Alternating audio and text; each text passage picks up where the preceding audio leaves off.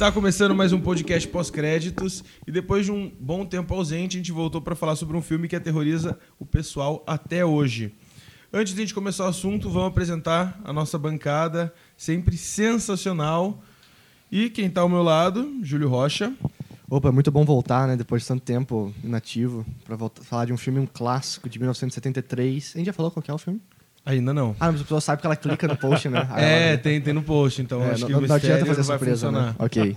Gustavo Panacione. Boa noite, bom dia, boa tarde. De preferência, bom dia, né? Se você estiver ouvindo esse podcast, porque de noite não, não vai rolar muito bem.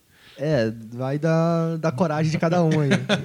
Saudade de você no podcast, Gustavo. Pois é, eu, eu tava pensando, acho que o último, qual que foi? Do The Walking Dead? Não, The Walking Spotlight, Dead né? eu Foi só mandei Spotlight, não? Spotlight. Que é um Spot- ótimo, é um ótimo podcast. É, que foi o ganhador do Oscar esse ano. Exatamente. Ganhador do Oscar. Na real, saudade de todos vocês, né? De tanto tempo que a gente não tem um podcast. Quem que é o outro? Pra finalizar, Guilherme Carraro. Opa, seria um prazer aqui voltar mais uma vez para falar sobre um filme que eu gosto pra caramba e que eu acho que é, bem, é, um, é um gosto bem excêntrico meu, mas é que eu gosto mesmo. É, então, eu acho muito curioso que a gente escolheu dois convidados que têm uma relação muito diferente com o filme, né? Tipo, absurdamente diferente. Guilherme, você, tipo, fala um pouquinho mais sobre quão fã você é. Sobre quantas vezes você viu. Cara, eu já vi esse filme aproximadamente 18 ou 20 vezes. eu não vou Caraca, lembrar o- dessa eu não o- sabia. o- todo, todas as vezes que eu vi, mas eu tenho um fanatismo muito grande pela produção total do filme. E o Gustavo, Eu vi uma vez e um dozeavos dele. são, é, são relações bem diferentes. Eu acho que a gente precisa falar primeiro qual é o filme também, né? Ah, não, o pessoal já sabe. Você sabe, né? detalhe. Assista. Mas é. Mas cara, acho que dá pra falar qual é o filme. é, né? é muito estranho, porque a gente já falou um monte de coisa e gente Sem ainda não dizer falou o nome, o nome né? do filme. Então a gente vai falar aqui hoje sobre um clássico do terror. Mas antes de falar do clássico, vamos falar do novo formato do podcast? Ah, interessante. Vamos. Porque- Mas eu acho que é melhor Mas fala o nome, fala o nome É, do filme. A gente, mas a gente falou, não falou? Não, ainda não. Exorcista. Aê, Todo mundo fala uma vez, só pra vocês Aê exorcista. Então, aí a gente tá reformulando, veja só. Por isso que a gente demorou dois meses. Não só por isso, também teve um pouco de vagabundagem envolvida no processo.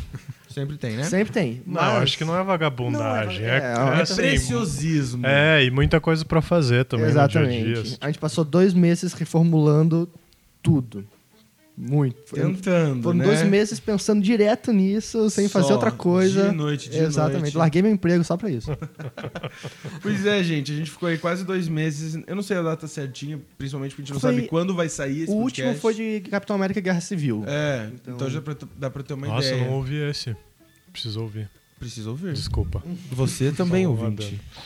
E a gente decidiu, não que a gente tava achando ruim o podcast, mas a gente decidiu que a gente precisava ter tipo mais um foco assim, que a gente tava fazendo de várias coisas diferentes, isso poderia ser bom, isso pode voltar a acontecer, mas a gente resolveu focar, então tipo, nesse podcast específico, a gente é o que tá com a gente começando com essa reformulação, a gente vai falar sobre o Exorcista, a gente vai destrinchar todo o filme, e a gente pretende fazer isso com outros clássicos, né? O Exorcista é um clássico do horror, é um clássico dos cinemas, né? Não só desse gênero, e por isso que a gente escolheu ele. É, foi um dos motivos que a gente teve para escolher esse filme. E agora vamos fazer uns podcasts assim e vendo como é que funciona essa dinâmica e testando. É, mas é mais ou menos como a gente pretende continuar. Isso. E o motivo que levou a gente a escolher o Exorcista para esse primeiro foi o lançamento do livro O Exorcismo, pela Darkside, editora Darkside, que é o livro que conta. A, a gente vai falar um pouco mais sobre isso pra frente, mas ele conta a história original. A história. Não é a história do livro do Exorcista, é a história que levou o cara a escrever o livro, entendeu? É. Tipo, o é- filme é baseado num livro, um livro é baseado em outro livro que é baseado numa história real. Ah, não, não. O livro da, da- da- do Thomas Biar Darkside ele veio, Nesse depo- sentido. ele veio depois do filme. Eu acho que o filme é baseado é. no livro, que o livro é baseado num caso desse livro que saiu agora, entendeu? Isso. Só- exatamente. clare- clareou muito. Assim, é, o mim. caso do começo, o livro que, que a Darkside está lançando agora, com algumas edições, uma edição especial, ele é de, dos anos 90. Ele é do começo da década de 90. Tem um filme sobre ele, Ah, Nossa. sim. Sim. Nossa, eu não sabia disso. com o Timothy Dalton, é o, é o padre, né? O James. Bond. E agora ele foi relançado aqui na- no Brasil com, tipo, tem trechos do, do Diário do Padre, tipo, tá bem completo, é bem legal. Ah, então é realmente uma, uma- Não é só a edição que é nova. Achei que tinha sido um relançamento. É, é um relançamento com coisas Mas é novas. de algo recente, Exatamente, não é algo de tão algo antigo. recente. Tem até uma tobinha de Ouija também, né? Pra gente. Pra quem É, quiser exato, brincar ele aí em casa. Na né? contracapa tem o tabuinho, Na vem o tabuleiro também. Não, é aproveitando, vamos fazer um jabazinho da Dark Side. Não, porque assim, eles mandaram pra gente, mas é uma edição maravilhosa. Tipo, é capa dura. É, a- Detalhada. né? sim, a capa é toda. é, a ilustração da capa, ela tem tipo relevo, É, é, tem a tábua Ouija. Então é muito, é uma edição que vale muito a pena comprar. Tanto que o Guilherme comprou, Tanto que o Tanto que Guilherme eu comprou. a gente ganhou, o Guilherme comprou. O Guilherme comprou. E eu super recomendo, assim, e não só essa edição, porque eu acho. Uma coisa que eu gosto de quando eu compro um livro é a edição ser boa, sabe? A edição bonita conta. Ah, e eu é gosto muito das edições da Dark Side. Inclusive, é, eles não são tão caros, né? Para um livro que tem essa não. pegada de colecionador, eu acho os livros da Dark Side super justos. Isso. E- É, é que eu, de um tempo pra cá, fiz uma promessa pra mim mesmo, que eu só compro livro físico se a edição for muito maneira. Porque senão eu compro Kindle, entendeu? E os livros da Dark Side, eles se encaixam nessa, porque eles ficam muito bonitos na estante. É interessante que o Dark Side ele tem um estilo bem clássico, né? Livro com capa dura. Então, tanto que ele tem. Eu comprei tanto que ele tem. Por causa da fitinha pra marcar página, cara. Que é uma fitinha dourada pra marcar página. Sensacional. e eu achei isso genial, cara. Quem que faz isso hoje em dia? A Dark Muito bom, cara. Eu, eu vou fazer só mais um merchan, mas Opa, se, se puder. Mas eu comprei esses tempos também aquele livro do J.J. Abrams, não sei se vocês já viram, que Aquele é é genial. Sensacional. Ah, eu quero ler esse eu nunca li, mas Então. eu vejo. Coça minha mão, assim. Então, eu comprei, comecei a ler, parei de ler por outros motivos, mas é sensacional. E é mais ou menos nessa linha, assim. Quer dizer, não nessa linha, mas ele tem capa dura, tem um monte de coisa dentro e tal. Fica a dica aí pra quem gosta de Dá ler. vontade de comprar, Dá. né? É uma coisa que você vê. É outra tipo, proposta o de conteúdo leitura. é assim. legal, mas Aham. você ter uma coisa a mais, assim, tipo, uma edição bonita e tal, eu acho que conta muito pra mim. Sabe Pelo o que menos a pra gente mim, podia fazer? você sabe que é um dinheiro muito bem gasto. A gente pode fazer depois, não agora, um podcast sobre edições legais de livro. Eu acho válido, hein? Eu também acho. Mas vamos falar do Exorcista, então? Vamos, última, última coisa que eu quero falar, a gente vai repetir no final, mas acho que a gente pode falar agora. É, se você quer que a gente fale sobre algum clássico do cinema, comenta aqui.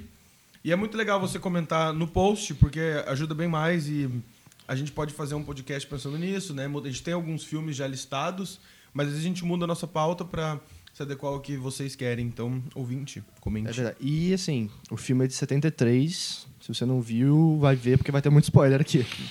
É Tipo, só- boa. Só pra deixar o aviso, né? Só Vai.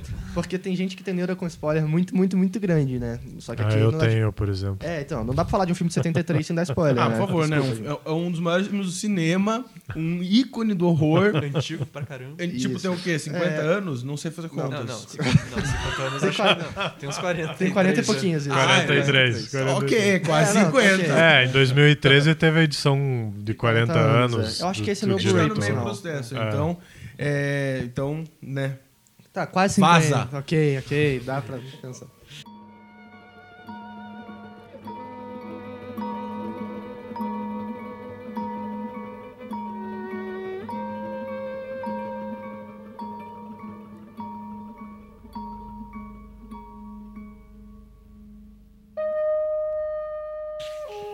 O Exorcista é um filme que foi lançado em 1973, é, dirigido pelo William Fried, Fried, Friedkin. Friedkin. Friedkin. Friedkin.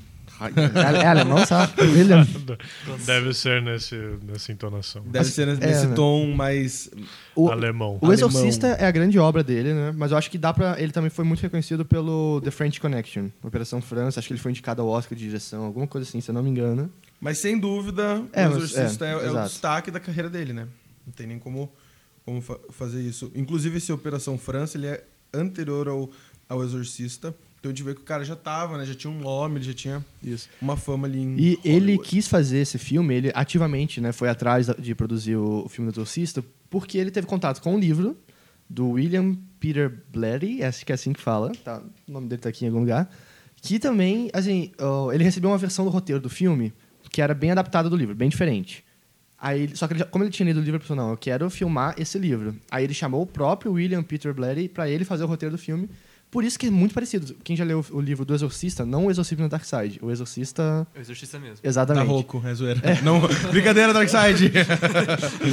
É, vai perceber que, tipo, eles são muito parecidos em termos de, de história. É uma adaptação muito fiel. É, inclusive, eu acho que se a gente for pensar, a coisa que a adaptação mais foge do, do filme é algo que no livro é muito claro, que é aquilo que no livro nunca deixa claro se é se é o demônio ou não. Né? Ele, ele, ele pincela mais de leve e tal.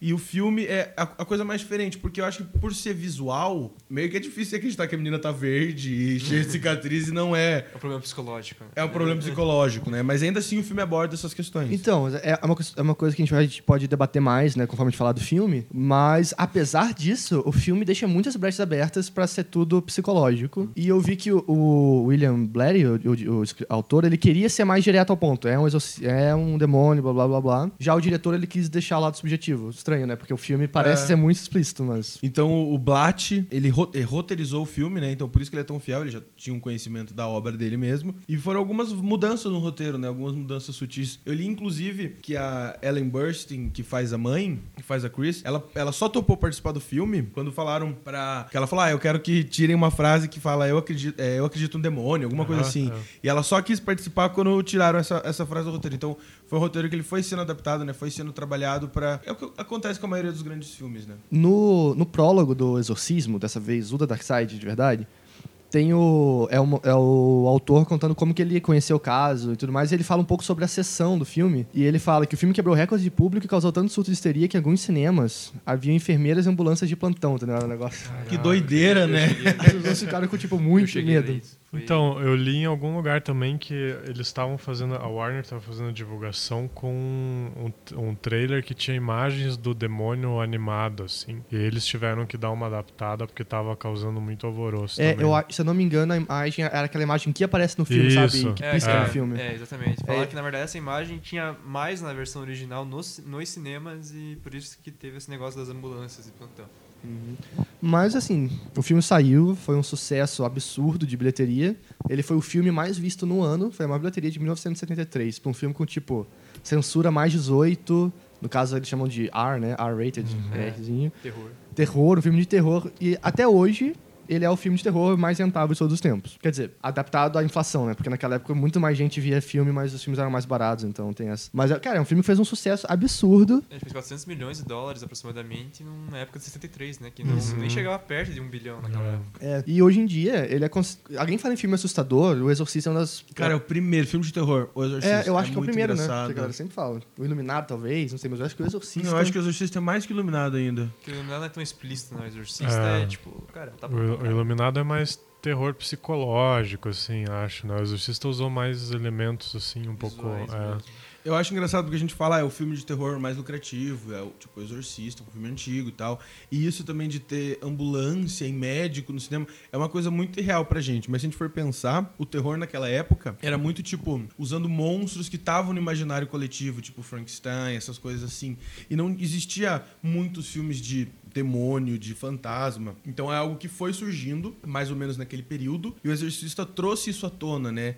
Ele quebrou esse paradigma de filme de terror e é, e se a gente for ver, é um, é um artifício demônio. Falando, tô falando demônio, né, brother? Então, o demônio é um artifício em filme de terror que é aproveitado até hoje. Tem vários clichês de filmes de terror que hoje são clichês, que na época não eram, que o Exorcista criou, né? Também, assim, além das enfermeiras, eu vi também que tinha muita gente procurando psicólogos logo depois do filme. Tipo, tava precisando. Gente, é muito louco. É tipo, afetou a sociedade. Tipo Pokémon GO, tá ligado? A galera, tipo, tá surtada. Aqui a gente tem Pokémon GO e em 73 tinha um Exorcista.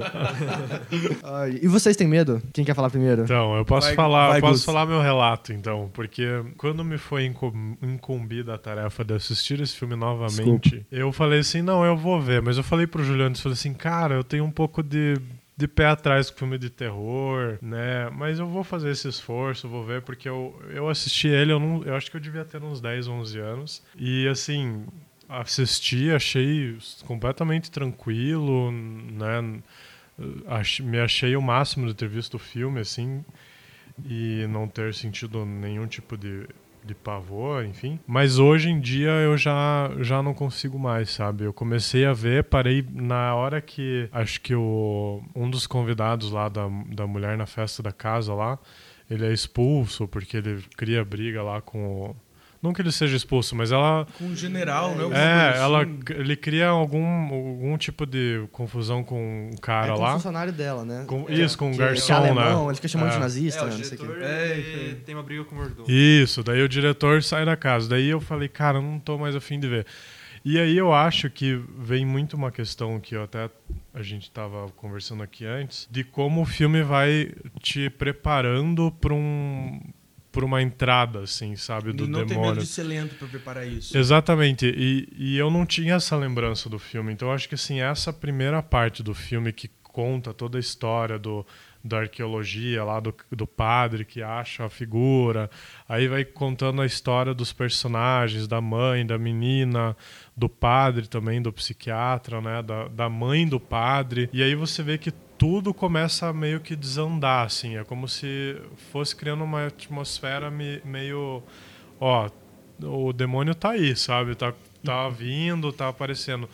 E eu acho que isso foi me dando o, o timing, assim, de ó, eu vou Porque parar É agora. uma sutileza muito grande, É. né? Ele vai te deixando incom- incomodado, ele vai te preparando de uma, uma maneira que você se mexe no sofá. É, né? Só que eu acho que essa preparação, aí se a gente for puxar os filmes mais atuais, assim, de terror, não existe muito mais, sabe? É tudo muito mais no visual, na proposta de No- no causar pulo, né? Susto. É, exatamente. O que não Elas- tira o mérito também desses filmes, Não mas são tira, coisas é. É, mas assim, e aí a, a minha relação com o filme é muito essa, porque eu parei de ver filme de terror em. Eu não lembro quando saiu Atividade Paranormal, mas eu acredito que tenha sido em 2009. Acho que é por aí. 2009, 2010, assim. Eu lembro que eu vi Atividade Paranormal em atividade paranormal saiu em 2007. 2007, então eu demorei mais pra ver, talvez. Mas eu lembro que eu nunca tive problema em ver filme de terror, sempre vi de boa, né? Nunca tive problemas. Aí eu vi Atividade Paranormal e aquele filme meio que foi a barreira, assim, de eu parar de ver filme de terror até hoje. Desculpa. De novo. Não, não, é- mas foi legal como desafio, sabe? E talvez, eu acho que eu só vi nesse período um filme que eu lembro que é o Invocação do Mal 1. Mas assim, porque eu tava no cinema e queriam ver, eu falei, não, pode ser, vamos ver. Mas é um filme super tranquilo, assim. Ele, é- sabe? ele é muito Ele é. ação, né? Ele uma É. pegada meio aventura. Ele é assim. mais investigativo, talvez, assim, por causa dos, dos- das du- da dupla de autores lá. E o, o Exorcista, eu acho que ele retomou essa pegada mais de. Tem muito mais ligação com o mundo real, sabe? Isso, isso me preocupa, sabe? Isso me deixa Isso um é pouco muito mais. interessante. É, isso que me causa, o, por exemplo, o grito o chamado, não tenho nenhum problema com esse tipo de filme. Agora, nesse tipo que toca mais na, na realidade, sim, eu já fico mais cabreiro de ver. Pela minha formação Sim. espiritual, principalmente, assim, sabe, agora. E é, seis anos e é cá. engraçado, porque, tipo, uma família normal, né? A mãe é filha, numa cidade normal, a mãe é, tipo, classe média alta, sei lá, Sim. atriz, a filha Aham. super simpática, legal, querida, educada. E daí, de repente, acontece tudo aquilo. Então, é- ele realmente incomoda por isso, porque é algo que a gente tá desacostumado a ver em filmes de terror, né? Cara, então, eu tenho, eu tenho uma relação muito grande já com, com histórias de terror.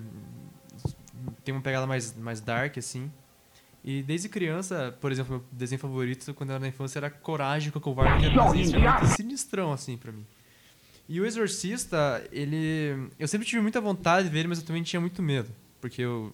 Por causa de formação espiritual, esse tipo de coisa, né? Família católica, né? Daí... E os pais pilhavam. Minha mãe, E eu falei, os pais pilhavam tipo, eu também. lembro com meus amigos, a gente vai ver o Exorcista. Minha mãe, o que, que é isso? Vai ver esse filme? É, exatamente. Tanto meu pai, quando eu tinha 15 anos, ele não deixou eu comprar o livro do Exorcista, né? Mas, mas enfim.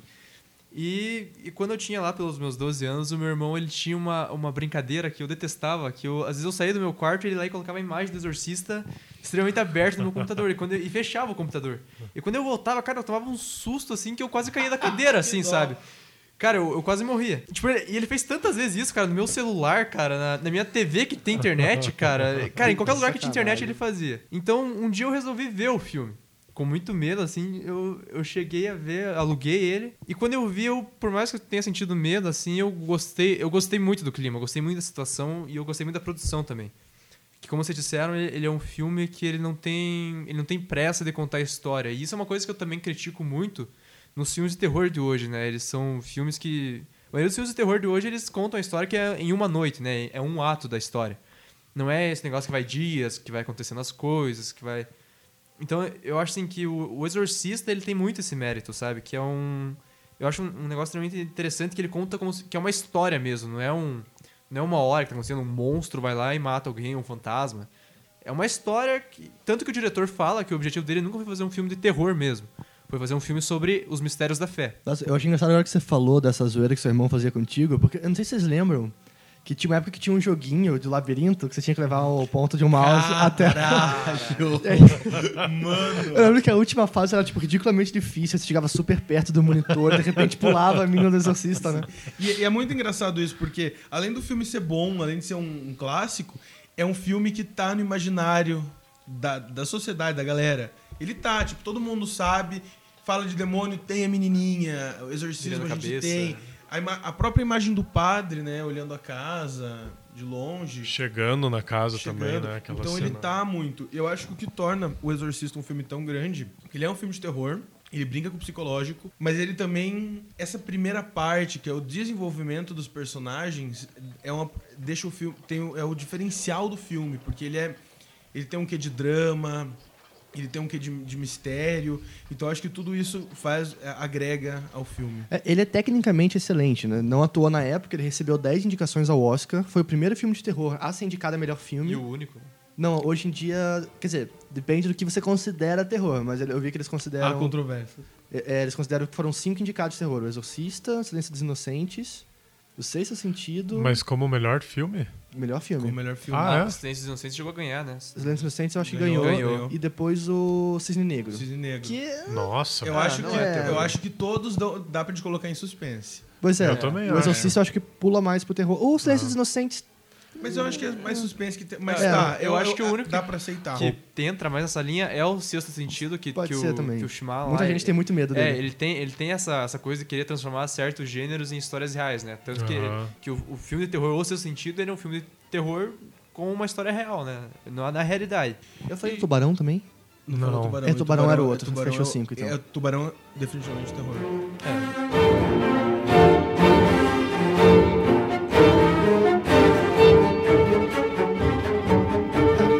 sinopse do filme, do livro e do, do outro livro também é basicamente assim: uma família está sendo atormentada pela que é uma criança. No filme é uma menina, na história real é um menino que o nome nunca foi revelado.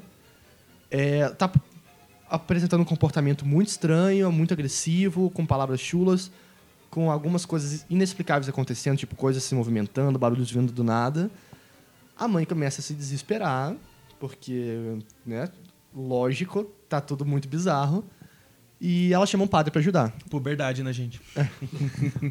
Esse padre, né, que é o Carras, que ele é meio, ele é meio que o protagonista do filme, eu acho. É discutível. Pra mim é o protagonista do filme. Sim. Ele vem para ajudar e ele precisa, por esse tempo, provar pro, pro Vaticano, pro não sei o que, que realmente é um caso de possessão. E provar pra si mesmo. E provar para si mesmo, é a parte mais subjetiva, né? Pra ele poder ter a autorização do exorcismo. É, a maior parte do filme, no caso, não é um exorcismo em si, sim esse processo de tentar provar se está acontecendo algo paranormal ou não. E é sobre isso que rodam as duas horas de filme, que com muitos momentos muito tensos. E é por isso que quando a gente fala que o roteiro do filme é lento, a gente reforça isso aqui. É, o exorcismo, de fato, ele acontece é numa parte muito pequena. O terceiro ato do filme dura que uns 20 minutos no máximo. clímax. todo, tipo, é o clímax. Antes disso, é o desenvolvimento dos personagens. Então, o filme, ele, o roteiro, ele, com muita cautela, desenvolve a mãe, desenvolve a filha, desenvolve os dois padres. E isso vai acontecendo é, de forma natural, né? Eu, mas eu acho que chega a pesar um pouco. Principalmente porque a gente, o que a gente reviu para gravar o podcast foi a versão estendida. Então, a parte do padre, é, No do Iraque, padre né? Merrin no Iraque, ela eu acho que se bobear é mais longa que o próprio exorcismo no final. Ela, é- ela é muito comprida. É arrasta- É, e é meio é, arrastado, a né? estendida tem mais cenas dessa primeira parte? Tem. Nossa. 11 minutos a mais, né? É, e aí fica, o filme fica meio lento e assim. É um lento que ele não tá exatamente te assustando, né? Porque não tem ação, não tem nada muito. Mas ele é- já é um negócio. Ele tá incomodando. Mas ele, tá incomoda. Então, ali. não é um filme 100% agradável de ver, né? Porque ele tá o tempo inteiro com imagens provocativas, não no sentido sexual. Quer dizer, também, mas. É, exatamente. Imagens, tipo, perturbadoras. O, o Mary. Por sinal, calma, eu tenho que falar, tenho que falar. Eu passei a minha vida inteira achando que era um ator velhinho que fazia o filme. Né? Aí quando o Matheus me falar que ele tava. Que, que o cara do Ele é o- Exorcista tava o no Game, Rivers, Game of Thrones. que ele tava em Game of Thrones, eu falei, ah, ok. É o cara que era. Eu achei que era o Carras que envelheceu e tava lá. Aí de repente, não, é o- é mesmo ator, caralho, porque o personagem no filme, tava, o ator tinha 40 anos, mas o personagem tinha 70, né? Então É. fizeram uma, Maquiado. Nos anos 70 eles conseguiram fazer uma maquiagem extremamente realista, né? Ele E ficou- não envelheceu a maquiagem, né? Não. Você Até vê hoje. o filme e, ele, e é engraçado, porque ele, ele- o jeito que ele anda, ele anda meio arcado, ele reclama de subir escadas. É, é muito boa a atuação do Max von Sydow, que é um ótimo ator, inclusive. Isso. E ele é um personagem que fica. Ele assim, ele abre o filme e meio que encerra, né? Mas no meio ele não aparece. E ele é um personagem que, assim, a primeira vez que a gente vê ele é meio que a gente vai perceber com os outros personagens depois, que é um momento de fragilidade, né? Ele tá lá na escavação, ele descobriu a estátua do demônio que ele uma vez tentou exorcizar e não conseguiu. Isso fica meio subentendido, Pazuzu. né? Demônio Pazuzu, exatamente. E mostra ele tomando um remédio, tremendo, todo delicado, né? Ele, ele tá numa situação de problema e ele, assim, naquele, vê naquela cena enorme que te cansa, tudo bem, mas você vê que, assim, ele pressente que vai dar merda, né? Ele, desculpa pela merda, mas ele ele E- pressente e tá que é... tudo ali, né? Tá tudo na- nas imagens, nos close que eles dão, na trilha sonora. E por mais que seja lento e arrastado essa parte, ela é importante e ela é muito bonita. É, é, foi gravado, inclusive, numa, numa escavação real no Iraque. Aquilo era uma escavação real. E eles tiveram alguns problemas. Não podia ter nenhum ator Americano, americano. é. Então, o Max von Sydow, ele é sueco e ele conseguiu entrar. Então, é um dos motivos... Não de- só os atores, mas eles tiveram. Toda a equipe Toda era a britânica. Não podia ter um americano lá porque, Sério? por problemas diplomáticos dos Estados Caraca. Unidos com o Iraque, né? Putz, é verdade. E é ali que ele, que ele escava, né? Ele descobre. E é muito legal, porque quando ele percebe que vai dar merda, como o Júlio já falou, é, tem, tem uma, um plano que é muito o, o, bem, o bem, né? Que é pela, pela figura do ele, Padre né? Mary. E a estátua do, do Bazuzo, que é os dois se encarando, tipo, cada um de um lado da, da tela, dividido bem certinho, e eles se encaram, e, o, e o- os dois estão super bem iluminados, assim, rola aquela tensão. É um, é um plano, inclusive, longo, para não ter fala e só- ser só uma preparação de conflito. E é muito interessante, porque ali a gente já, a gente já consegue perceber que os dois já têm um embate, que eles já são inimigos e que vai ter treta feia. E essa, e nessa hora também, o que me incomodou mais foi o som, assim. Foi a briga dos Os cachorros. cachorros, né? Daí tinha barulho, não sei se era de sino batendo, eu sei que uma cena perturbadora. É, ele tem uma assim. música estranha, né? Não é à toa que o, um dos, o filme ganhou dois Oscars, né? Foi indicado a 10, ganhou dois e um. e um- nossa, eu falei muito zoado agora. Foi indicado a 10, ganhou dois. e um deles é o de mixagem de som, que é, é algo que, assim, se você não entende direito o que, que é, vai ver o Exorcista. Você vai perceber por que, que ele tem uma ótima mixagem de som, né? É. E é isso que o Panasonic falou, né? Você pega uns efeitos ali, é um som no fundo, dois cachorros latindo. E ele começa a tremer, ele pega Isso. o remédio, é uma coisa que incomoda demais. É, tanto que quando dá aquele zoom na, na estátua do, do Pazuzu, que dá um som muito estremecedor, assim, na orelha. Ela incom- incomoda, assim. Isso, porque o efeito sonoro no, no filme se mistura muito com a trilha sonora, né? Você nunca sabe exatamente o que, que é da música, o que, que é barulho, né? E eu acho que isso que causa essa atmosfera que incomoda tanto, né? Enquanto a gente vê o filme. E a trilha sonora é outro marco do filme, né? Quem nunca ouviu musiquinha.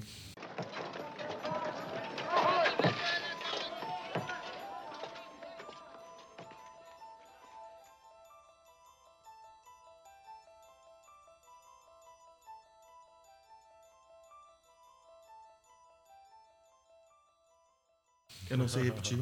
Eu não sei repetir também, é, é um Não pianinho. O que é curioso é que essa música, ela toca só em dois momentos do filme, né? Tipo, Dois, achei que era um. é uma cena no meio e no comecinho dos créditos. Ela andando. É, e são duas cenas super light, não, né? não, né, não é são uma cenas cena tensas e a música é horrível, né? Você ouve a Tipo, música, eu você... lembro que até hoje que o Pânico, o Pânico na TV, usava essa música. Aham. E você sente que tem alguma coisa errada ali. e ela é usada em momentos, tipo, super É. de boa do Mas filme. eu acho que esse é o segredo do filme. Ele faz que uma cena cotidiana pareça, te deixa incomodado. Tipo, É. toda hora você tá incomodado com algo, não tá acontecendo nada demais, você tá, putz, vai dar, vai dar ruim, não vai dar boa. Cara, eu acho genial essa música deles, cara. Que é, que é você tá falando delas que quando ela tá indo pra casa, né? Aham. Isso. Eu acho genial essa música, eu sempre tentei subir ela, mas eu nunca consegui. mas eu acho ela muito boa. Eu acho tipo, que dá um, dá um clímax assim que de aventura quase. É outro ícone Isso. do filme, né? Essa música é um, é um ícone. É, do- e essa cena, o fim da cena do Iraque, acho que ela tem algo que o Panacione até falou ali no, mais no começo, o Gustavo, que quando ele en- encara o demônio ali, a gente vai conhecer os outros personagens, está todo mundo passando por um, um problema, né? Todo mundo com alguma dificuldade, que é como assim, o demônio tá solto e assim, Ferrou. você só, só- a gente só vai enxergar na menina, mas tá todo mundo sendo afetado desde já, né? Desde o começo do filme. E pessoas que nem se conheciam, né? Porque o, o padre Caras não conhecia de fato o padre Merrin, que não conhecia a mãe, não conhecia a, a Reagan, então, e tá todo mundo ali naquele núcleo passando por alguma dificuldade, por, algum- por mais que não pareça, eles estão. Isso de incomodar acontece na cena do Iraque, mas logo na cena em seguida, que é a cena da gravação do filme, que a mãe é uma atriz, né? Que ela tá num protesto. Aquela cena também tem alguma coisa errada. A gente não consegue entender se aquilo é um protesto de verdade. Não, na verdade, não. ela, a cena seguinte não é a que ela tá lendo o roteiro em casa? Isso, é- essa é a primeira vez que ela aparece, É. ela tá reclamando do roteiro, né? Ela tá tipo. não, ela, ela tá só. tá? Ela tá na Riscando? cama riscando, assim, e daí que ela ouve. os- ela vai ver se a filha dela Hum, no porão, no Ah, tá bem, é daí ela verdade, ouve é os primeiros barulhos, assim. E aí, é, esse transporte de. De, realidade. de realidade é muito interessante, porque a impressão que dá é que o demônio saiu de lá e foi cair no porão, no, no sótão da casa da mulher lá, sabe? E ela achou que era rato. É, exatamente. E ao mesmo tempo é muito sutil, né? Sim. A gente não sabe se já Não. tava o demônio ali. Poderia Não. de fato ser É. rato, né? É, é aquela coisa, a gente tem que ser muito. Mas é uma ligação muito- muito, muito prática, né? assim, e- Total. e, É- ela é- funciona, E sabe? é no fade, né? Tipo, dá, dá o fade É. no, no demônio, volta pra, cara, pra casa dela. É, que daí ela vai, ela vai, entra no quarto da menina, fecha a janela. Ela já vê a janela aberta, é, sente frio. Então, assim, aí tem várias. E o filme é muito simbólico, né? Em vários momentos, assim. Então, por exemplo, a janela aberta, né? E, e, assim, e aí vem uma outra questão que, que, eu quero, que eu quero puxar talvez mais pela, pela montagem do filme, pela edição do filme, que é a, a necessidade que a gente tem hoje de se abraçar com esses elementos e se abraçar com um roteiro que é americanizado, né? Que é assim, ah, então o demônio ele realmente ele sai daqui e ele vai, ele viajou e entrou no, no sótão da mulher, mas ele entrou pela janela, sabe? Então assim, eu senti muito essa, essa coisa vendo o filme ontem, né? Que eu vi ontem, dessa necessidade assim de a gente estar preso a detalhes que não importam, né? E no Exorcista praticamente não vai, não faz sentido nenhum o demônio entrando pela janela É. ou Eu achei, eu achei bem interessante também que o, que o filme não tem medo de. De, de basicamente, ele praticamente ele xinga todos os termos religiosos que existem na Bíblia, né? Tipo, ele xinga Deus, ele xinga Jesus. É, ele foi muito polêmico por ele isso, foi né? extremamente polêmico por isso. Eu achei, e eu achei isso muito interessante. Eu achei uma coisa extremamente corajosa do diretor conseguir fazer isso naquela época. E, eu acho que isso é uma coisa que a gente, que a gente não consegue ver todo dia. Né? A gente não vê mais isso em filme de terror ultimamente. Tanto que, pra mim, eu acho que uma das cenas mais é, perturbadoras, assim, tipo, mais tensas assim, de ver. Eu não sou uma pessoa religiosa, tanto que eu sou quase ateu. Mas quando ela né, com- comete o ato sexual com o crucifixo, foi, é uma coisa assim que eu fiquei, tipo, basicamente chocado, assim. Eu não consegui meio que crer que os caras colocaram aquilo num filme, sabe? Nos Então, anos 70, hein? Nos anos É, 70. E, o- e aí vem a questão que você falou no começo que eu achei bem interessante, que é o filme sobre questionamento da fé, né? Sobre. Você não usou questionamentos, usou uma outra mistérios palavra. da fé. Mistérios da fé. E uma coisa que me incomodou muito foi a desconstrução da imagem da Igreja Católica ali. E Pelas já no estátuas, come... né? não, já no começo do filme você vê o padre bebendo uma cerveja, o padre fumando, sabe? É, é um, é uma detalhe, são detalhes assim que, que na minha opinião incomodam muito, assim, E sabe? não são só esses detalhes, também tem eles questionando a própria fé. É, né? E então, daí no, no final, até a hora que o, o- quem que é o, Ca, o, Carras Carras, que né, perde dele. a mãe, né, e tal. Mas ele conversa até tomando uma cerveja com outro padre lá que ele fala: "Ah, eu tô questionando a minha fé" e tal. Então assim, é, é um momento muito muito importante pro filme, né? Isso, eu- esse personagem, no Carras, eu acho, eu achei sensacional um padre que tá, tipo, no caminho pra se tornar ateu, entendeu? O cara tá, tipo, duvidando de tudo. E é esse tipo de questionamento que guia o filme inteiro, né? A gente nunca sabia exatamente no que, que a gente pode confiar, no que, que a gente não pode. A gente não pode confiar no que a gente, tipo, nasceu acreditando, né? E, e acho que esse é o detalhe que deixa o filme tão interessante e tão pesado, tanto pra quem acredita quanto pra quem não acredita. Porque você fica o tempo inteiro naquele meio caminho, assim, pô, tá acontecendo um desastre ou não, né? É. E se na cena do deserto ela mesmo sendo bem iluminada, ela incomoda por alguns detalhes, tipo barulho e tal. Na cena em seguida, que é na casa, ela incomoda pela escuridão, pelo silêncio. É, a fotografia é genial. É, a gente vê a janela aberta, o barulho. Então são os detalhezinhos que a gente já tá mais acostumado e que já. E por mais que não esteja acontecendo nada e vai demorar um tempo para acontecer, o filme já vai dando esse mal-estar. E Isso é muito E, e a própria, uma coisa que me chamou a atenção também foi a imagem bucólica de Washington também, sabe? Da cidade de Georgetown e, e aquele céu meio nublado, assim. E você vê que não evolui muito daquilo. Talvez na cena que ela tá lá no, no protesto fictício lá que ela encena, tá um pouco mais iluminado, mas eu acho que tem essa, traz um pouco também essa questão da, da cidade como um, um grande personagem ali, sabe? De elementos, assim. É, Isso. vo- você, se você vê tanto que na fotografia fi- do, do parte final, ato 3 ali do filme, ela basicamente fica entre o, entre o escuro e o claro, né? Ele tem uma fotografia quase que expressionismo alemão, praticamente, né? É, fica aquela... Quando, ele- quando tá acontecendo o ato do exorcismo, é, fica aquele negócio entre bem e mal. Então, você pode ver a fotografia muda completamente.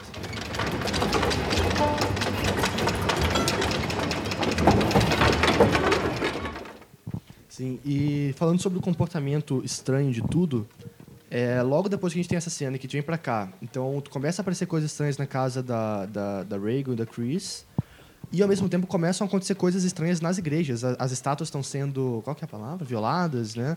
Violentadas, praticamente. É, praticamente. E é, é uma coisa que permeia muito essa, esse incômodo católico com a sexualidade, né? Tanto que o demônio, o Pazuzu, ele tem uma baita da uma ereção. Ele é um demônio É. com um trambolho na frente. É, tudo envolvendo o, o demônio tem a sexualidade, né? O Isso. crucifixo que já foi falado, a estátua que tá toda, toda deformada, o, a ereção no Pazuzu. É, e o livro, o livro O Exorcista, ele fala, ele entra um pouco mais em detalhes dessas, dessas viola- violações na igreja, que no filme fica um pouco em segundo plano, que eles fazem uma relação com a tal da missa negra, que é algo que você pode pesquisar por aí. É- é são rituais muito estranhos que envolvem atos sexuais de todos os tipos sendo cometidos dentro de igreja, sabe? Umas coisas malucas assim. E isso está acontecendo e há uma desconfiança de que possa ser o padre, né? O pessoal tá meio desconfiado, porque todo mundo percebeu Ele que tá o questionando, né? é, que ele tá se questionando, o comportamento, o comportamento dele tá diferente, porque ele foi, ele é um padre que foi estudar psiquiatria. Então ele tem, ele já por natureza teria algo ele mais luta crítico. boxe, né? Uma coisa muito, muito É, é, é interessante irreal. isso, né? Tanto que ele fala no filme que ele não, ele não era médico que virou padre, foi a igreja que mandou ele ser, estudar medicina, né? E eu achei isso uma coisa muito genial também. É, é, acho que ele é o melhor padre de qualquer filme que eu já vi, sério. É o personagem, é o padre mais complexo. mais limpo, né? Isso, mais cheio de detalhes, mais né? um- humano, a, a né? atuação dele é genial. Isso, Cara, ele- que- aquele, ah, tipo, a expressão no rosto dele. Eu acho ele super Stallone. é. Ele, ele, ele pra mim Ele é mu- muito Stallone. É muito Stallone, né? Só que Ele é o que muito eu Stallone, vi... Ainda mais ele correndo, lutando, boxe. Ele é muito O, rock. William Friedkin rejeitou o Jack Nicholson pro papel. Ele achou que o Jack Nicholson nunca teria uma aura, uma aura muito padre, sabe? Porque ele tem muita, muita cara de psicopata, né? Ok. É. Foi Coringa também? É, isso. e ele também rejeitou o Marlon Brando pra ser o padre velho. Olha, não por nada, mas eu ia adorar o Marlon Brando. É que o que ele falou, que se o Marlon Brando fizesse o filme, ia ser um filme do Marlon Brando, né? É. Não ia ser tipo. Ia carregar muita E coisa. é legal esse, esse- O Júlio já falou aqui nessa, nesse episódio sobre não saber quem é o protagonista do filme. Se é o, o padre Caras, ou a Chris, ou o próprio Mary. E talvez o fato de ter um ator de peso tão famoso na época como o Marlon Brando tirasse um pouco essa mágica, né? Porque é legal você não saber em quem que você se concentra, pra quem que você torce, porque cada um tem seus problemas, né? É, se tivesse o Marlon Brando, com certeza a gente ia pensar que era o protagonista. É, não, e ele provavelmente ia exigir mais, mais participação no filme, ia ter. Ele ia acabar aparecendo no meio, com certeza. É, influencia uma série de coisas, que nem o Matheus falou, né? Da questão dos personagens, mas também da questão do peso que o filme tem pro lado do terror ou pro lado do Hollywood. Vamos pegar um monte de ator famoso e fazer É, um filme ia acabar legal. sendo tipo o Don Corleone no. Vamos ver o Ah. Don Corleone chutar o diabo, né? Ia ser isso. Exatamente. E o Mas Max von seria, Sydow... mas seria animal, né? Mas o Max von Sydow não, não fica atrás. A atuação Não, dele é muito boa. Igual já falou, ele era muito mais novo, né? Do que o, do que o papel... Do que o, do que o personagem. E ele... Nossa, ele imitou, sério. Muito bom. É, voltando... A gente tava falando um pouco daquela... Daquele problema de acreditar na fé ou acreditar é, na questão familiar e tal. E a, a Chris, ela fala, uma das falas do personagem dela no filme, que ela grava um filme, ela fala que você deve fazer a revolução dentro do sistema. E é muito isso que acontece, é, é a jornada do padre, né? E é a jornada dela, porque ela não era uma, uma pessoa religiosa, a família não tinha uma educação religiosa. E isso ela acaba sendo forçada a desenvolver, ela faz uma revolução dentro da própria dentro das suas próprias crenças e isso acontece com um padre também. Com ambos os padres, a gente pode até dizer. Mais do que isso até, é, eu acho que tem- ela ainda tem a outra questão, porque eu acho que no livro fica mais claro, mas no filme eles tocam nisso também, que ela era atriz mulher em 1970. Ou seja, só papel, né, secundário e tudo mais. E a personagem queria muito dirigir, ela estava esperando a oportunidade de dirigir um filme, e o outro personagem, que é o Burke Dennings, ele arruma essa oportunidade para ela eventualmente, né? Eu acho que isso também faz é, algo sobre que, burlar, quebrar o sistema também. Eu imagino que seja uma crítica também a essa Várias- indústria. tem várias relações que a gente pode trazer, esse quebrar o sistema para esse filme. Eu acho isso muito interessante nesse filme. Eu tava tentando lembrar do papel que ela tinha no filme que ela tava fazendo, que era um papel representativo, Era uma assim, né? Que tava liderando que estava a liderando o movimento estudantil, né? Uma revolução, Sim, alguma coisa é, assim. é, era bem. E daí ela grita isso. É, É, aham. Você deve fazer a revolução dentro do Isso, sistema. isso, entendi. Ah, Entendeu? tá. É, eu tava tentando lembrar da- da dessas cena, partes, né? assim. É isso que acontece. E, mas daí, até pegando um pouco de gancho que tava falando com o Guilherme antes, é, dessa questão de, de revoluções e transformações nos próprios personagens, a questão de como talvez o demônio represente uma, vamos dizer assim, um chamamento à fé novamente, sabe? Legal. uma, uma perspectiva nesse caso. E até o Guilherme falou que sim, que são muitas interpretações, Uma falha que aconteceu É. e. mas assim, eu fiquei imaginando como o, pa- o papel do demônio tem importância nesse aspecto, assim, né? De resgatar a fé nas pessoas, talvez. Ou não. Talvez ele venha em vez do mal para o bem, né? É, Não estamos dizendo que a gente torce para o demônio. Mas é, né? é a gente tá falando de uma, É. uma, Interpretação. uma interpretação figurativa, né? É. E eu acho interessante, eu acho que super funciona no contexto do filme, né? Porque todo mundo ele tava criticando a fé de alguma forma. sim. E, e após o demônio surgir e mudar todas as relações humanas daquele filme, relações religiosas, eles recuperam a fé de alguma maneira, né? E até o processo de. Eu tava tentando lembrar do filme, das partes que eu vi e não vi agora. Mas acho que esse processo de convencimento de que é realmente uma possessão, ele é importante também nesse sentido, né? Porque aí tem psiquiatra, tem a puberdade, não é uma fase, até Tem chegar A realmente. revolta dela com os pais, né? Que a É. mãe tá brigando com o pai. E a, e a mãe talvez esteja de rolo com o diretor do filme, ela não gosta. Então, por isso- é, inclusive aí, aí começa a revolta, a revolta da menina. É, Ela tem um diálogo perguntando, né? Ah, você e o, e o Aham. Mr. Dennings, né? Vocês têm alguma relação? alguma coisa, a mãe fala, não, nada a ver. E ela olha assim, daí depois na- tem uma outra cena que é a mãe brigando com o pai Aham, de fato né? da menina e ela, Usa palavrões. Né? e ela usa palavrões, são os mesmos palavrões que a menina repete depois, quando está com o demônio. Então tem tudo isso, né?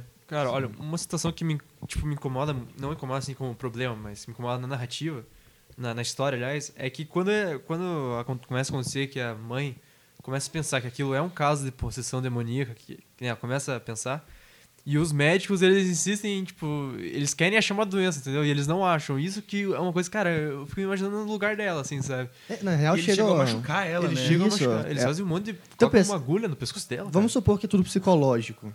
Então a menina já tá passando por um trauma e tal. Aí eles começam a furar ela de tudo que é jeito, né? Tem aquela cena. Eu acho que é, é mais assustador pra mim aquilo do que a o agulha próprio é mais exorcismo no assustadora final. que, o, é. que, o, que o demônio. É, e chega num ponto que os médicos sugerem que ela procure o exorcista, né? O É. médico fala, então, talvez. Existe, né? É, não, acho que não, Mas- a gente já mas- fez todos os exames possíveis, não achou nada. Talvez seja uma boa você procurar um padre, nem, nem que seja, isso inclusive tem no exorcismo também, nem que o, o exorcismo seja para ter um efeito psicológico. Porque há desconfiança de que a menina possa ter entrado em contato com livros sobre exorcismo, acreditado e acreditar que estava possuída e por isso, sabe, todas as coisas acontecerem. Tipo placebo. Exato. Essa é a, exorcismo é, é a grande desconfiança do. É o que o padre precisa provar que isso não está acontecendo, né? É o grande problema do filme, que talvez ela tenha acreditado que está sendo possuída e por isso começa a se comportar desse jeito e acredita com tanta força que todos aqueles eventos malucos de. É, Flutuar, é coisas mexer. voando e tal, de alguma forma sejam causados por ela.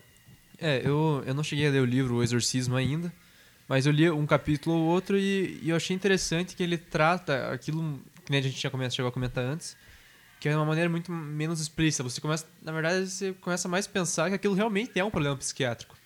Né? E, e eu acho que eles abordaram isso também de uma forma muito criativa no filme. Eles não. Que nem vocês falaram também antes, ele, ele é um negócio que ele não. Ele deixa explícito, mas ao mesmo tempo ele também não deixa. Ele é um negócio que ele deixa a tua cabeça muito aberta. Ele nem a gente- brinca, né? ele muito. brinca com você, tanto que a gente tomou várias interpretações aqui, como talvez o demônio seja pra trazer a fé dessas pessoas, ou coisas assim. E eu, eu acho interessante essa, esse caminho que o diretor toma pra, pra contar, ó, talvez seja um problema psiquiátrico, mas você não precisa necessariamente desistir da tua fé. E eu acho isso uma coisa interessantíssima que ele fez. Avançando mais na história, né? Tem, tem todos esses momentos. Sempre que alguém confronta a Reagan endemoniada, ou não, é, essa pessoa é confrontada de volta com seus próprios problemas. A a- o que o demônio faz é jogar na cara mesmo, né? É o clássico jogar na cara. Joga um shade. É, chega lá, de- depois que a mãe do, do padre morre, então o demônio começa a falar da mãe dele, começa a chamar, falar que ele foi culpado, ele chega a simular a voz da mãe do, do próprio padre, né? E a mesma coisa com a, com a Rachel. Com a Rachel? Chris. Chris. De onde saiu Rachel? Nossa. Reagan com É, Mitchell. Sei lá. algo assim.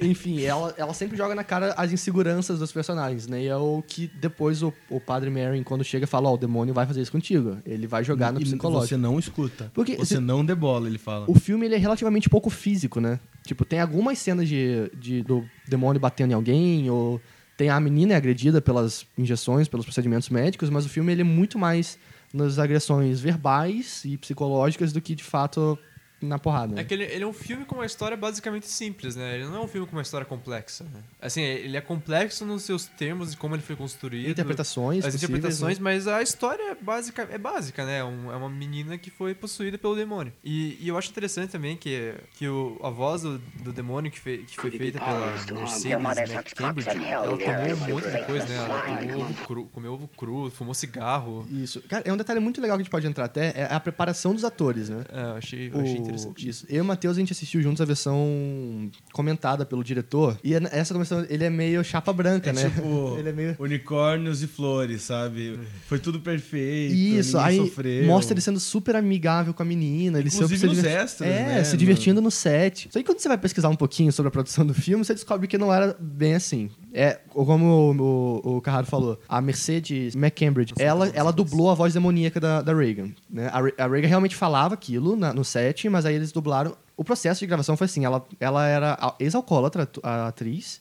E ela tava, tipo, se entupindo de uísque pra ficar meio doida. Ela tava comendo ovo cru, fumando pra caramba. Ela fumava, tipo, um maço inteiro só pra falar uma frase, entendeu? É.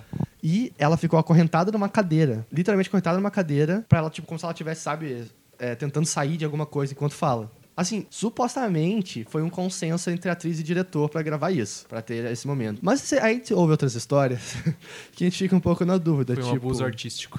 é que, por exemplo, aquela cena em que a menina tá. É, um do- é já perto do final, que ela tá, ela tá pulando mesmo na cama, sabe? Quicando na cama, e ela tá ela gritando. Ela tá pedindo pra parar. Na verdade, o que aconteceu foi. a- o negócio que segurava a atriz, ele soltou de um jeito que tava machucando ah, ela. eu ouvi isso. Então ela é estava verdade. realmente pedindo pra parar e o cara usou a cena da menina sentindo Ah. dor de verdade pra colocar. Eu vi isso também e que a personagem da, Da mãe. da, né? da mãe, a Chris, ela também foi arremessada numa cena que ela bateu a cabeça e ela gritou realmente de dor e o cara não parou de filmar. E ela ficou bem É, pé da vida com isso. esse, o, o Frederick, sei lá, Friedkin, ele tinha alguns problemas sérios, né? É, É, um psicopata, ele é maluco. total, ele disparava arma em set, não é isso? Isso, e ele gerou uma briga forte com o ator que faz o Carras, o Jason Miller. Isso, ele gerou uma briga forte porque ele disparou uma arma no set pra deixar todo mundo nervoso. E o cara falou, porra, eu sou um ator, eu não preciso que você faça isso pra eu demonstrar nervosismo. Mas teve mais, porque, por exemplo, o personagem, eh, que é o Padre Dyer, que é amigo do, do Carras, que aparece toda hora e que é o que dá extrema unção quando ele morre no final, Que é um padre real, né? ele é um padre real, ele não era ator. Aí naquela cena que ele dá a extrema unção, eles estavam fazendo, refazendo, refazendo e nunca ficava boa. Aí o diretor chegou, chamou o carinha no cantinho e falou, Will, você confia em mim? O cara falou, confio. E ele deu um puta de um tapa na cara do, ator- do, do padre. Ele deu um tapa na cara do padre e gritou, ação! Aí o padre foi tremendo fazer a cena, e a cena é essa cena que a gente vê no filme. Então ele era, tipo, meio noiado esse cara, sei lá. É, ele deixou tanto que o ambiente do filme com menos 2 graus pra sair a, Pra sair a pra fumacinha, sair né? a fumaça da boca do E a, a, a Reagan tava vestido só uma camisolinha, tá ligado? É, É, uma né? criança de 12 anos de idade. Meu, e imagina essa menina gravando essas coisas, né? Eu fico Então. pensando, não sei. Mas por outro lado. Essa menina tá bem hoje em dia. Tá, tipo, Macaulay Culkin. É, não assim. fez nenhum filme mais, né? Bom, tá parecendo- Toda puxada, né? É, com botox na- no Botox corpo na- inteiro. Ah, é? Não vi. mas quem É, nunca? Quem não- mas é por, é, tem todas as histórias tensas, mas nesses making offs que a gente viu, o próprio preparador de elenco, tá, o depoimento e a própria Linda Blair, que é a atriz que faz a Reagan, ela tá nesse making off. Acho que deve ser uma edição comemorativa de 40 anos, talvez.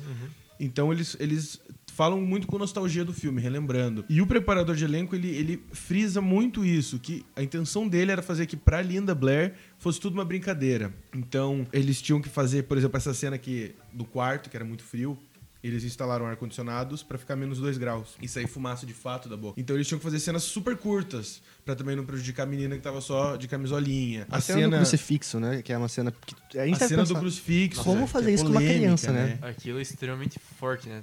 É. Só que é um pouco. Ver o making off é meio triste, que aí você vê de fato ela, tipo, passando a mão super longe, né? Colocando dentro de uma caixinha e tal.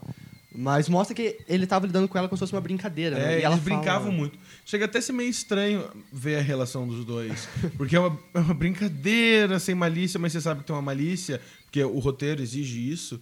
Então, mas é muito engraçado. Ele fazia essa questão de fazer que pra Linda que tudo era uma brincadeira, né? Essa cena do crucifixo, inclusive, ele, ele fala como que eu vou fazer? A menina tem que pegar um crucifixo e enfiar lá. Como que eu vou falar? pra- como eu vou fazer isso ser uma brincadeira? Caraca. E ele fala, essa foi a parte mais difícil, né, de, de, de todo, de toda a preparação é, dela.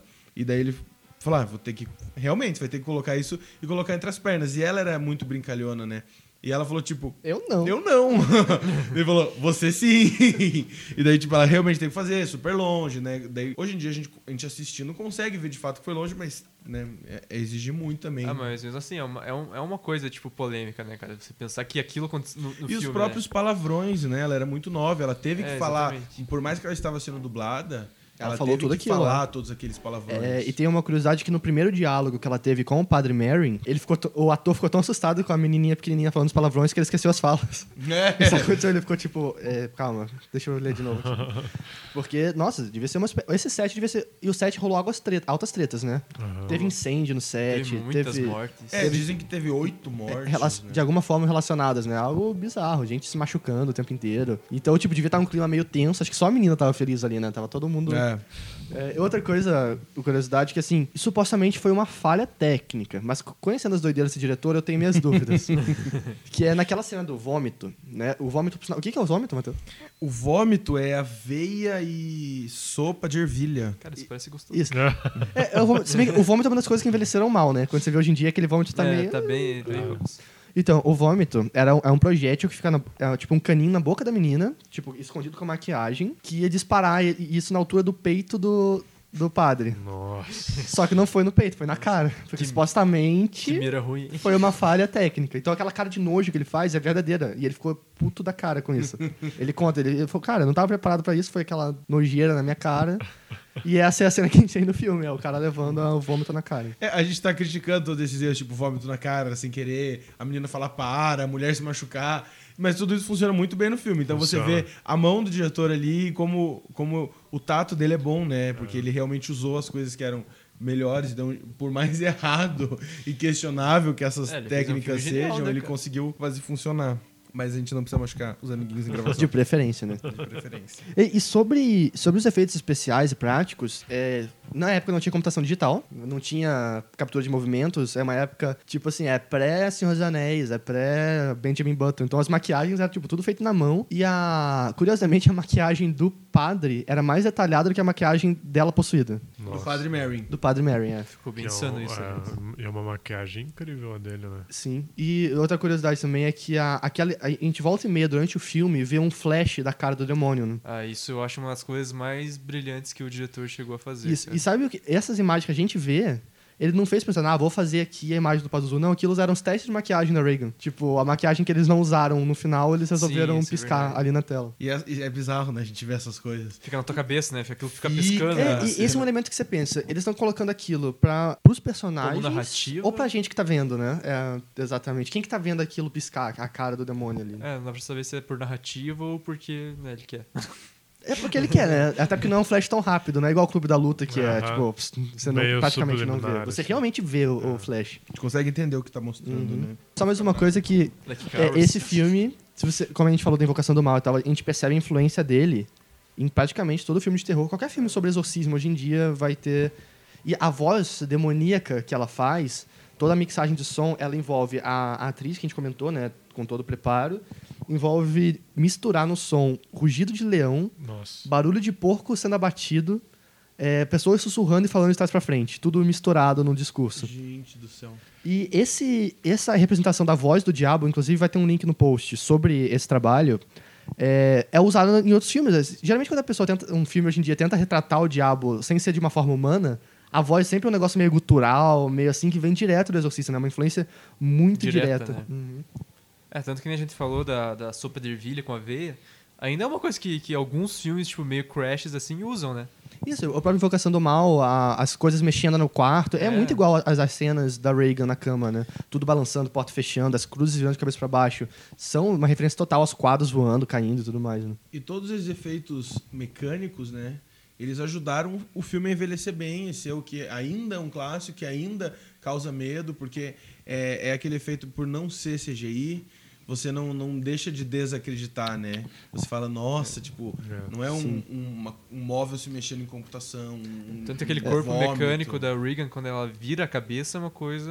Que envelheceu mal. que É, essa pra mim é a única envelheceu coisa que envelheceu mal. É que eu Mas eu- mesmo assim, eu acho que me causa um certo arrepio, Mas cara. causa É. desconforto. Causa Porque é um boneco muito feio, né? Você vê que é um É, boneco, mas é um é boneco muito muito bizarro, feio. né? E é a única hora que eu acho que é um boneco, né? De fato.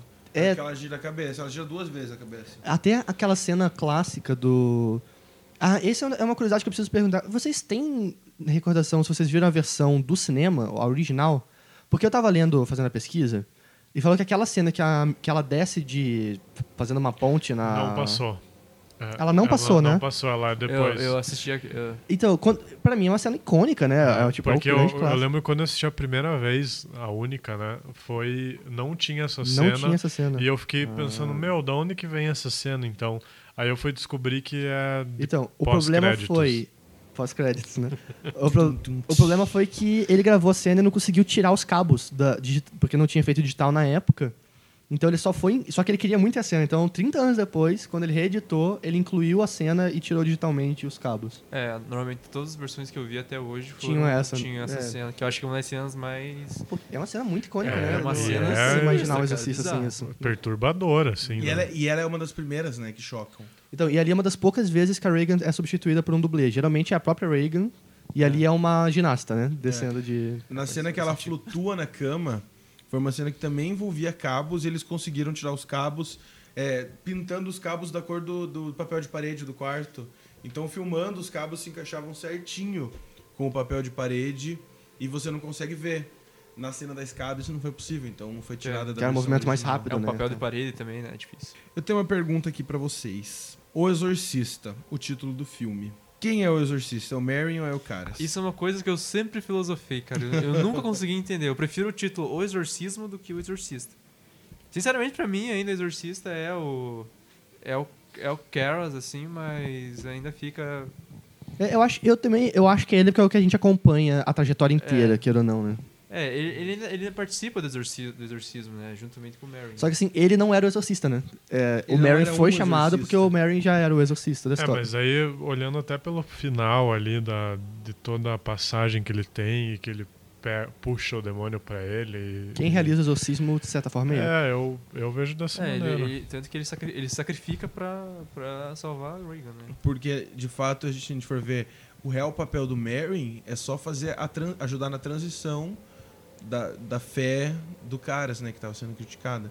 E o Caras, o filme inteiro, ele é preparado para ter esse papel de protagonista, do, do exorcista. É, a gente vê. A primeira cena que aparece o Caras, todas as cenas que aparecem o Caras até a metade do filme, ele tá sempre subindo. Então aparece ele subindo escadas, eh, aparece ele subindo uma rua, ele nunca tá indo para baixo, ele sempre tá indo para cima. E isso é uma, uma analogia, né, a esse papel dele, que ele é o herói. É, inclusive, é, tem um sonho, né, que aparece do Caras, que ele sonha com a mãe dele. Que Eu acho que é só na versão estendida esse sonho. É, É, esse pode eu- ser só na eu- versão estendida. E a única cena que aparece ele descendo a escada, que é quando ele já tá é, Se todo sentindo mal com a pelo- fé, se sentindo culpado. mal. E em certo ponto de- do filme ele para de subir escadas, que é quando ele tá mais criticando a fé.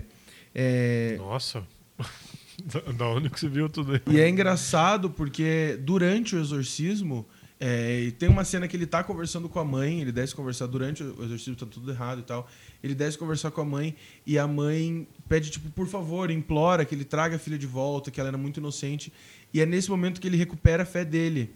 E daí a gente vê novamente ele subindo a escada pros quartos. Então, e é quando de fato acontece o exorcismo, né? E, Matheus, quando ele morre, ele cai da escada. Ele cai da escada. É- E é, é, tipo, é incrível, né? É genial tudo Pessoa isso. tarada por escadas, né, gente?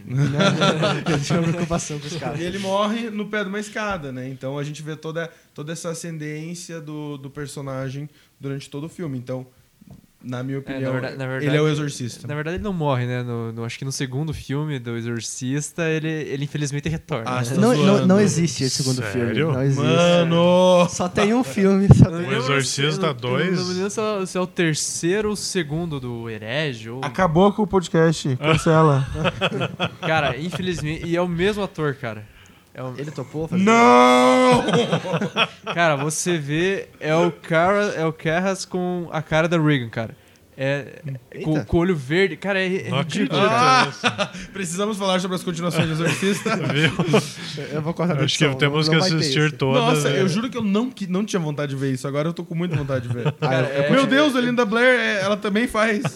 eu eu acho que eu continuo sem vontade, na real. Eu tô, Não, a Linda Mas Blair, é o- a Linda é o- Blair, ela acompanha o- Mas é o filmes, de né? 1977, o, esse Eu- do padre? É, os anos Ó, 70. ele tá no, né? ele tá no, no Exorcista. Porque né, o, Exorci original. o Exorcista 2 vem logo em seguida, quatro anos depois, se não me engano, Eu não se é o 77. segundo ou o terceiro. Aí o terceiro é 90 e o quarto É, eu acho que é é os anos 2004. Ele tá só no terceiro, os anos É, isso 90, aí. cravado. Ah, tá. Eu vi esse, Exorcista 3. Coitado. eu vi esse Paciente quarto. X, ele está acredi- acreditado Eita. como. Eu vi esse quarto que é o início, que ele conta a história do Mary, né? Do primeiro que é, encontro é o dele com o Pazuzu. Skarsgård, se não me engano. né? Puta, não lembro. É, Mas é, acho é o, é o cara é. dos Vingadores lá, o... Sim, o Selvig, dos Vingadores. esse cara mesmo.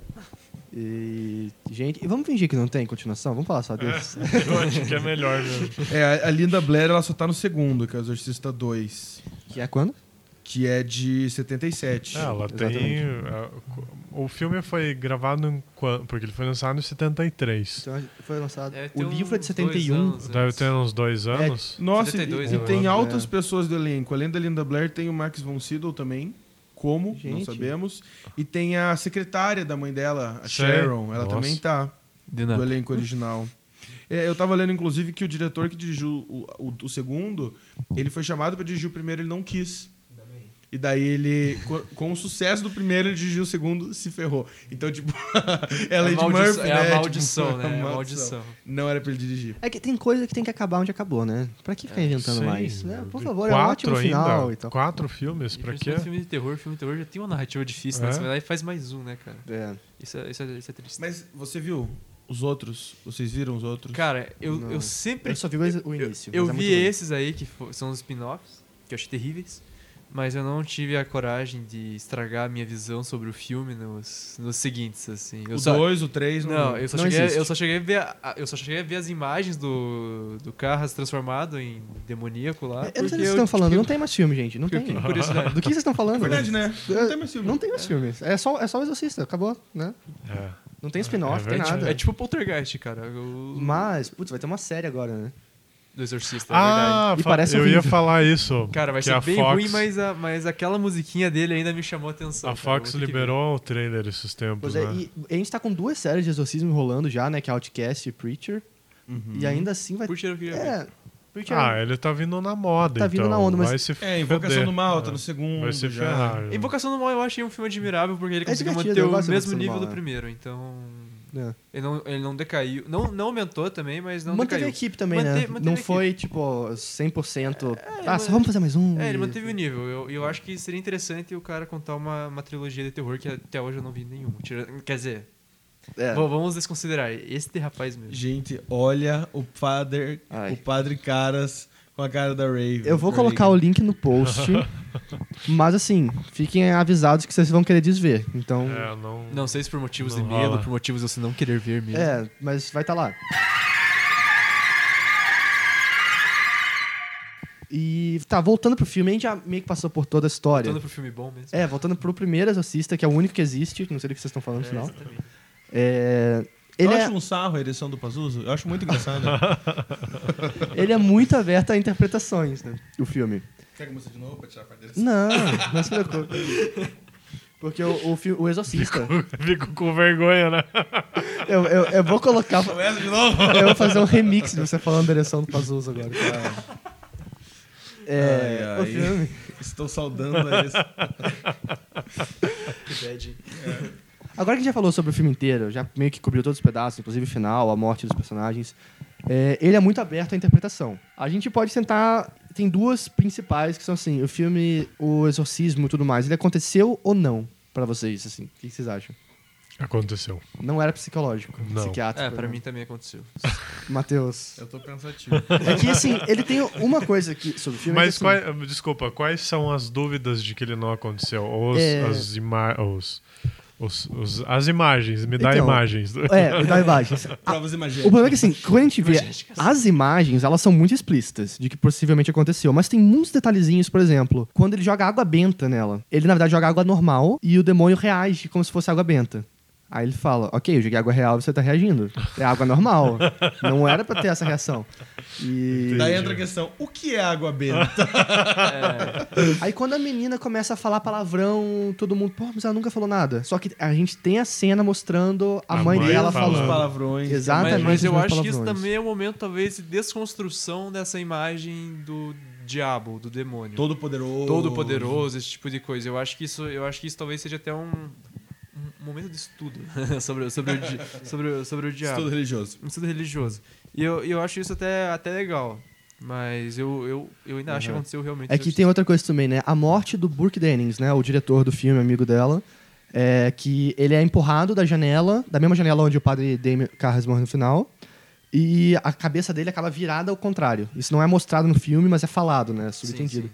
Que isso no, no livro fica mais claro, que é a forma como os demônios costumam, biblicamente, costumam ser retratados matando as pessoas. Pegar o pescoço e virar ao contrário, sabe? Diz, diz o laudo médico que existe uma chance em mil de, no- na queda ele ter virado a cabeça ao contrário. Mas então, assim... talvez ele, mas ele quebrou, a, mas ele quebrou a cabeça, não. Ele, ele virou a cabeça caindo da escada ou Exatamente. ele foi morto? O filme deixa essa dúvida. O filme deixa essa dúvida, Entendi. o livro deixa essa dúvida. Tipo assim, uma menininha teria força pra isso? Então, mas essa que é a questão, É, né? Será né? que ela não seria o. É, que daí O não. demo. Acho que a força dela vem da, da força do, Do coisa lá, né? Mas. Amanhã- Coisa ruim. É. Mas assim, eu acho que o que pode acontecer é. Talvez tenha a intenção do diretor de deixar essas dúvidas, né? Claro, que- por isso que a gente tá falando disso. Mas eu acho que não, não chega nesse nível de duvidar se houve ou É, não eu acho que aconteceu também. Até porque É. era, era a intenção do autor, não do diretor, mas é, do autor que assim, tem não é que acontecido. nem o Inception lá, que fica o negocinho girando, você não sabe se Dele foi... é. Eu, eu acho que é assim. Ele quer deixar sempre subentendido, ele quer deixar a dúvida, mas a, a dúvida não existe, mas ele quer deixar a dúvida. Então, mas daí essas dúvidas, elas existem nos, nos livros? Ex- existem. Existem, Existem. mas ninguém nunca fala, aconteceu. Tanto que tem a figura do policial, né? Que ele tá o tempo inteiro investigando. É um personagem muito divertido, por sinal, né? Ele conversa com E todos é os um ator personagens. super bom, né? Um personagem bom, esqueci até de comentar. É.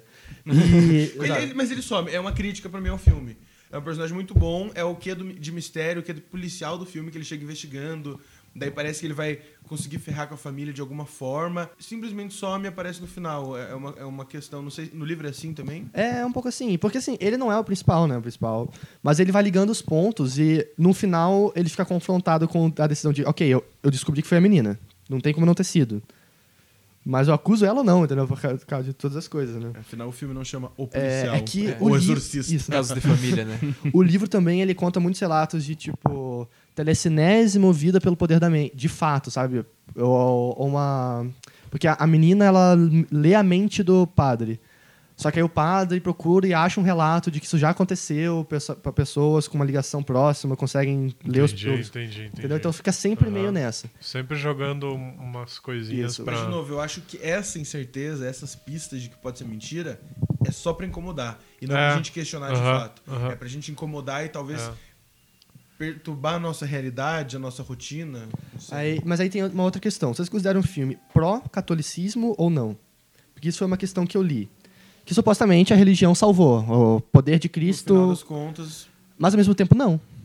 Ao mesmo tempo, o exorcismo não deu certo. Foi sacrifício humano. Ele teve que sacrificar, ele teve que tomar o demônio pra ele se matar. mas né? depois dele restaurar a fé Em si mesmo. em si mesmo. É. Não, em si mesmo e na religião também, né? hum, É, então. porque ele viu tudo aquilo acontecendo. né? Ou ele não restaurou a fé na religião, né? Se ele tivesse restaurado, talvez ele tivesse conseguido É que pode ser uma coisa. Ele acreditou, a Reagan acreditava. Ele- quando ele acreditou, ele aceitou o demônio. A Reagan acreditando que o demônio existia. Passou, entendeu? É, é tudo uma questão É. de histeria coletiva. Ou não, obviamente. Ou realmente era demônio. Mas que o poder de Cristo não compeliu ninguém, entendeu? Eles ficaram lá soltando e ainda assim o demônio continuou, matou o outro padre mais velho. Ou não, o padre pode ter morrido do coração, também é, é uma Ele tomou, possibilidade. ele, tomou, ele tomou aquelas pílulas lá que a gente não sabe o que, que é ainda. Exatamente. Eu acho que é pró-catolicismo. Pró- Eu acho que no catolicismo. final a mensagem é, é positiva. assim. Mas eu acho que ela é positiva, só que mais no- de um âmbito mais pessoal do ela que é, pela ela é religião. agridoce, eu acho que ela é agridoce. É um, é um positivo, mas que não é tipo, yeah, vamos ver feliz. É, é um, é um, É um positivo final meio bad, né? meio, tri- é meio triste. meio pesado. Você, Gus, fala? Você tem uma opinião? Eu tô pensando, mas o, o que vem à minha mente agora é que é um filme. Eu não considero ele nem pró nem contra, mas eu acho que ele talvez represente uma, uma mudança de pensamento, assim, de eras, sabe? Não sei. Tô pensando então, nisso o que agora. Constrói aquele, aquele, aquela visão meio conservadora da igreja É. pra construir algo que não é exatamente daquele jeito.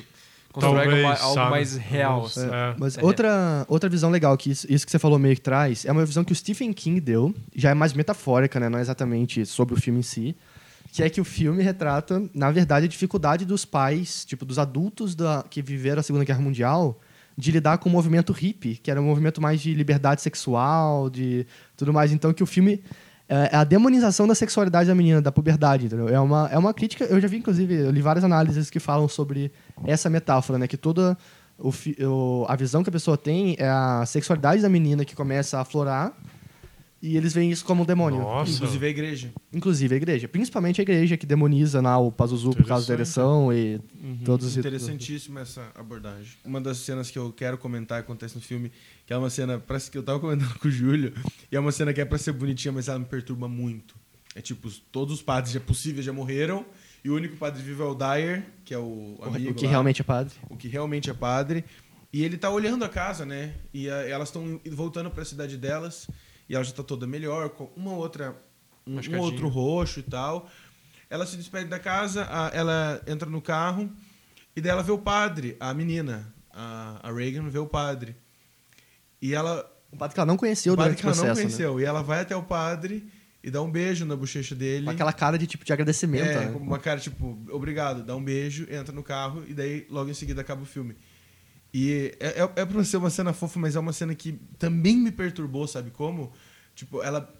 O, o ato dela beijar o padre e todo essa, esse questionamento de caçoar a igreja. Então eu, eu não sei se era de fato pra ter essa interpretação, mas pra mim foi meio, foi meio pesado, me incomodou, assim. Daí veio o Exorcista 2, né? Daí Pra, explicar Do que você tá falando, Guilherme? Não tem. Você tá inventando coisa aí, cara. É tipo o filho do Máscara. né? Ele tem um filho? O que vocês estão falando? Ah, eu tô adorando. Júlio ignorando essas coisas. Eu queria só mais uma coisa que, aproveitando que o Matheus falou de coisas que incomodaram, é, tudo bem que eu não vi o filme inteiro ontem, vou ressaltar de novo, né? Mas eu tava pensando aqui na, no poder da montagem desse filme, sabe? Da edição mesmo. E uma coisa que me incomodou demais foi logo no começo ali, quando a mãe sobe no porão, que ela tá ouvindo os barulhos lá e tal. Ela sobe no porão e o tempo inteiro as imagens são do porão. E tem uma cena, mas acho que não deve durar dois segundos, que é da menina deitada na cama olhando para alguma coisa. E aquilo me deu sei lá, aquilo acho que. Como se ela soubesse que a mãe tá O tempo porão, inteiro né? parece que ela tá vendo algo que ninguém mais vê, né? Então, Ela mas ali dá a impressão que o, que o demônio foi literalmente apresentado, sabe? É como se ela estivesse vendo ele, mas assim foi por E ela- segundos. não tem um negócio que ela tá com uma. é que eu tô com medo de estar falando da invocação do mal agora, mas ela não tá com um isqueiro e o fogo sobe. Sim, Sim, ela tá sim, com sim. uma é lamparina. Ah, tá. É, Isso, ela- lamparina. né? É, então, mas daí vem, vem todas as questões de que se passa, tá tudo se passando ali no porão e daí acontece essa questão da lamparina, mas entre a questão da lamparina e a hora que ela entra no, no porão de fato, que ela ouve os barulhos lá que eu não consigo identificar que tipo de barulho é aquele, se é uma corrente, se é, sei lá, é um barulho. E, e aparece a menina, a menina deitada na cama com um olhar meio, sabe, eu tô vendo alguma coisa e chegou, sabe? E, mas assim, um detalhe mínimo assim que eu acho que passa despercebido, talvez. Nossa, Não sei. legal. Não, mas é, Se é puderem ver de novo. Eu- não, eu vou rever esse filme. Eu, eu revi uma versão longuíssima e comentada e eu vou rever de novo esse filme, porque fiquei com vontade. Vou ver se eu revejo de volta. É, pela vigésima vez. Eu vou ver procurando Dory. Então, Ah, depois a gente sim. Ah, me leva. Também. Caça Fantasmas, eu quero muito ver. É, Menos pesado. não quero ver o Exorcista, foi mal aí. gente.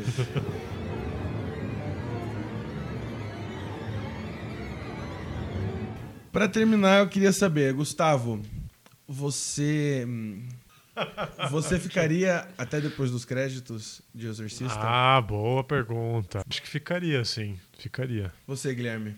Acho que depois quero esperar começar de novo, né? Acho que eu ficaria. Pra começar o 2, inclusive. Acho que sim. Júlio. Eu ficaria com um pouquinho de medo, eu acho. Não sei. Mas eu ia ficar decepcionado de não ter cena pós-créditos. Eu com certeza ficaria depois dos créditos e eu acho que esse é um dos filmes que melhor envelheceu, um dos clássicos que melhor envelheceu, assim, ever.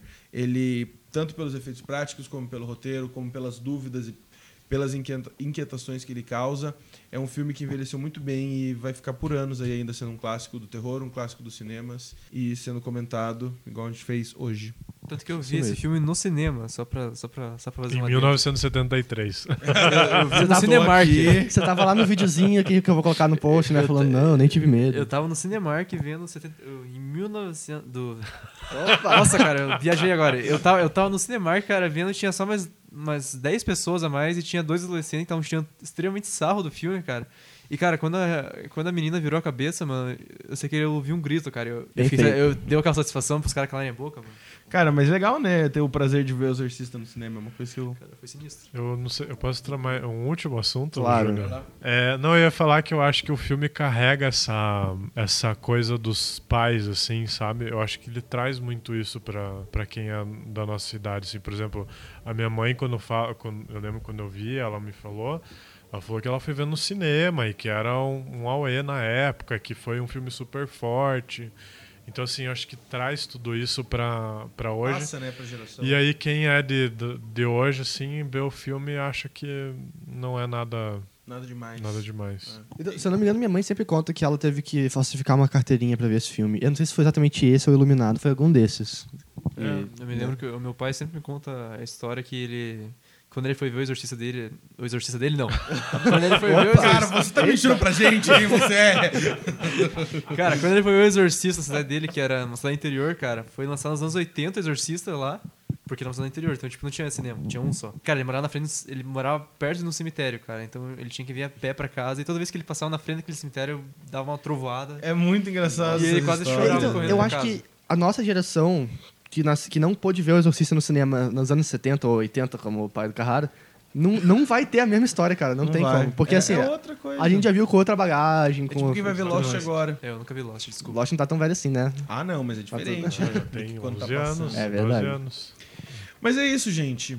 É, muito obrigado, Gustavo. Muito obrigado, Guilherme. Espero que vocês voltem para os nossos próximos clássicos do cinema, próximos outros filmes tão bons quanto o Exorcista. A gente vai falar e vocês já estão convidados. Isso a gente fica deixando aviso aqui para por outros ouvintes também, que por favor entrem no site. Aí vocês podem ver todos os links que vão estar no post, vai ter tudo que a gente comentou aqui vai estar lá. Segue o pós-créditos nas redes sociais também, porque né, a gente precisa daquela ajudinha e tudo mais. Sabe como é que é? A gente não tá- Sim. precisa ganhar dinheiro, precisa ganhar mais livros pra falar.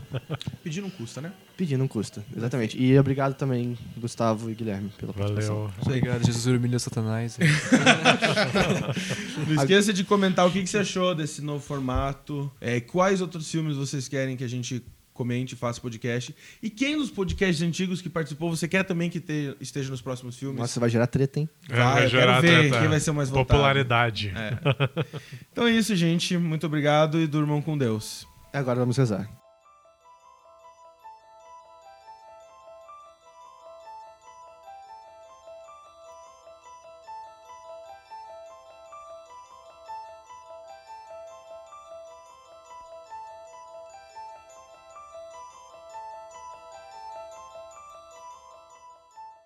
Pergunta, então, é: qual seria a cena, a cena pós-créditos? Qual seria a cena pós-créditos do Exorcista? Ah, o, o Padre Carol ressuscitando. Com os olhos Não, verdes. gente, Pra aparecer no para, segundo filme. Para, não, não tem segundo filme. Os olhinhos verdes. Os olhinhos verdes, assim, ó. A cena pós-créditos. Não sei qual seria a cena pós-créditos. Eu acho que teria que ser com o Padre Dyer. Não sei. Ou num estilo assim, a menina depois que dá o beijo no padre fica com o olho verde, assim, esse tipo de É, coisa. eu olho assim. Deixa o filme acabar, gente, não.